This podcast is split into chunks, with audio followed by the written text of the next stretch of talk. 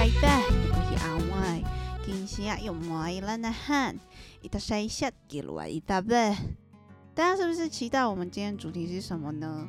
今天的主题是原住民的命名规则哟。在这里先来跟大家分享一下我们台北市母语潮所发行的绘本，绘本名称是《请问贵姓》。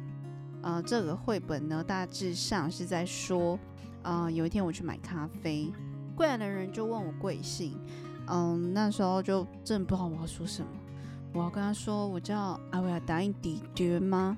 还是迪娟？还是答应？哟，太复杂了吧？所以我就想说啊，那就告诉他我的名字好了，我就说我叫阿外，然后他就说好。阿小姐，这是你的咖啡呀？不可能，阿小姐太奇怪了吧？所以我就跟他说，我叫阿 Y，A W A Y，前面一个红色音，不是 Away，是阿 Y。然后他就啊有点小惊慌，所以我就哎真的就是在那里给他上了一堂就是关于原住民的命名文化课程。大家知道吗？台湾原住民族的命名方式？这样统计下来就有五种哟，是不是很多？现在我们就带大家来认识一下。首先，刚刚我们有提到，就是阿维亚达印底端，这就是我的族语名字。那阿外的话是我的名字，那达印就是我爸爸的名字。底端的话就是氏族名，就是我我姓朱嘛，然后我们朱家的话就是底端。讲白话一点，就是说我就是底顿家的阿外，我的爸爸是达印。那因为我是家里的长女啊，依照塞夏族的传统，长子或是长女的话，呃，我的我们的名字就会直接承袭祖父或祖母的名字，所以我的祖母她的名字也叫阿外，没错。这种命名方式是我们最常见的子父联名的命名方式，像相同的命名结构，还有泰雅族、格马兰族、泰鲁格族和赛德克族。好的，接下来跟大家介绍一下阿美族还有撒奇莱雅族这两个族的命名方式。他们的命名方式比较特别，叫做子母联名，也就是说，他的名字写出来啊，你会看到是。自己的名字再加上妈妈的名字，因为我们知道阿美族嘛，他们是母系社会。那母系社会中啊，长女或是幼女才拥有家族的继承权。接下来我们来讲子连祖父母名字，也就是我的名字后面是加祖父母的名字。那这种命名方式的话，其实很容易就可以直接看出你整个家族的系统，你的。阿公阿妈是谁？这样子使用这种命名方式的话，就有布农族、邹族、少族、拉鲁哇族，还有我们的卡纳卡纳富族。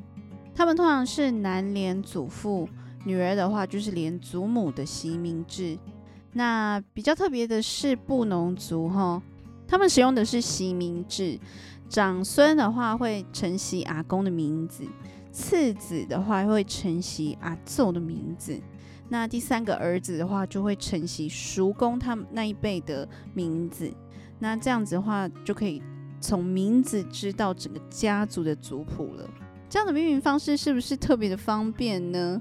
只要听名字就知道哦，这是谁家的小孩子了。接下来我们来介绍一下排湾族、卢凯族还有卑南族的命名方式。这三族是采用亲子连家屋名制。也就是他们会先讲自己的名字，再加上居住房屋的名字。那在台湾卢凯的社会中啊，每个家屋都有自己专属的名字哦。家屋的名字的话，会随着家族的地位或迁居或入赘等因素而变更。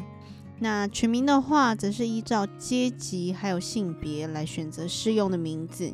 这样就可以从名字来判断双方的门第关系哟。特别的部分是卑南族，即便他们是分出新家之后啊，仍旧可以使用旧家的家名，名字多数会沿用祖父母的名字，或是以事物来取名哦。好的，来最后一个要介绍给大家的是我们的达悟族。达悟族的命名方式是最特别的亲从子名制，他们一生最多会换到三个名字。那现在就让我来为大家详细介绍。在达悟族的社会中，当第一个孩子出生，父母的名字就会开始更换。例如说，有个人原本叫做希纳穆德，那他的孩子出生了，那他的小孩叫做兰波，那孩子的爸爸就会改名叫做夏曼兰波。夏曼在达悟族语义为父亲，而母亲则会改名为西南兰波。西南的话，在达悟族的语义就是母亲。如果说翻译过来的话，就等同于兰波的爸爸、兰波的妈妈。那等到兰波长大成家，有了孩子，所以夏曼兰波和西南兰波变成爷爷奶奶或外公外婆的时候啊，他们因为有了孙子，会再更改一次名字哟。而在达悟族语里面，祖父母辈啊都被称为夏本。所以现在他们夫妻两个人的名字都同为夏本兰波了。那我们的命名文化就介绍到这里，是不是很有趣啊？希望下次可以再带给大家更有趣的故事。母语潮 Radio，我们就到这里喽，马喽，别了阿万。